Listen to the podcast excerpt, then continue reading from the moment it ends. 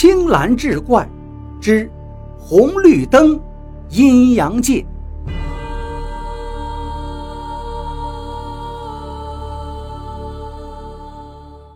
王四是拼了命的跑啊，生怕自己跑得不够快。就是他刚才偷了身后那位妇人的钱包，他实在太饿了，好几天都没吃一顿饱饭了。眼瞅着还有几秒就会变成红灯，他回头望了一眼，在那位老妇人的叫喊之下，不知不觉追赶他的又多了几位正义的市民。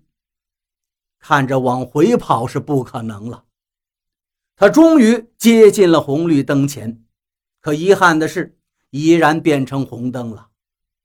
这两旁的汽车是来来往往，飞快的交错行驶，这可把他急坏了。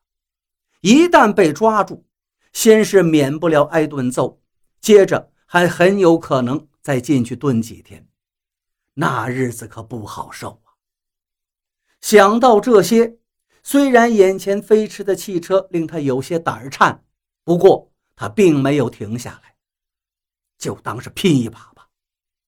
来回穿梭不停的汽车之间几乎没有缝隙，但王四还是一咬牙冲了过去。也不知道是他的运气好，还是速度够快。冲过去之后，他瞧了瞧自己身上，居然一点事儿都没有。不过，当他回头看时，却发现身后竟然突然变成了一片荒原。他不可置信地环顾四周，周围的景象全都变了。这到底是怎么回事啊？他惊恐地问着自己。在夕阳的映照下，自己的眼前是一片染着血一样的荒原。轰隆！他清晰地听到不远处突然出现了这强烈的声音，紧接着。就见无数的人奔了过来，而令他惊诧的是，这些人应该已经不能叫人了，有的没有了脑袋，有的只有一条腿，全都是血肉模糊的怪物，而且他们都在叫嚷着：“我的替身，那是我的替身，是我的。”原来。这是一群恶鬼，想要找王四当他们的替身。放眼看去，得有好几百个吧。王四心说：“这要被他们逮到，恐怕瞬间就会被撕成碎块了。”来不及再想了，他是拔腿就跑，也不知道又跑了多久。可是眼瞅着那群恶鬼就追上来了。王四就感觉自己这两条腿跟灌了铅一样，是越来越沉重，越来越吃力。可忽然间，他发现不远处竟然有一个红绿灯，他简直不敢相信自己的眼睛。就这个破地方，荒野一片，还有红绿灯。咚的一下，红绿灯显示成了绿灯。王四也没在意，这儿还需要红绿灯吗？横着走也没人管呢。让他奇怪的是，在他的前方，突然也驶过了一辆又一辆的汽车，而那汽车上摆的都是白色的照片和花圈之类。我不想死啊！我不想死！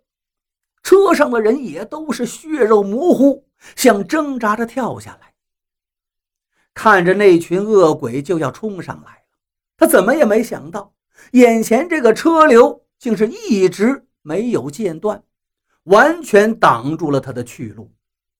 可是这红绿灯明明是允许自己通行的方向啊！这些汽车司机怎么没长眼呢？他们应该是禁止行驶的。别跑啦！做我的替身吧！后面的恶鬼们还在疯狂叫喊着。三、二、一，黄灯出现了，可是那滚滚的车流依旧没有停止。没办法了，王四是大着胆子爬向了奔驰着的车流，再努力爬到马路边回头再看看后面的恶鬼们，疾驶的汽车挡住了他们，他们这才停下了疯狂追赶的脚步。小伙子呀，你没看到前头是红灯啊？你这么着急，这是赶着去投胎呀？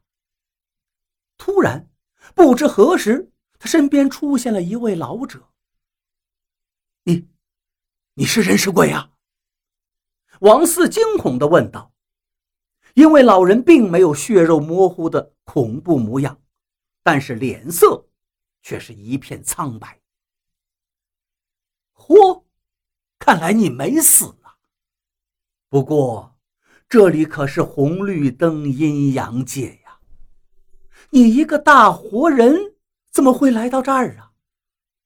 哦，想必你是闯了红灯了吧？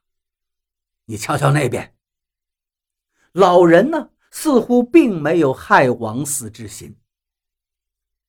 救命啊！别追我啦，求求你们了！我不就是闯了一个红灯吗？至于吗？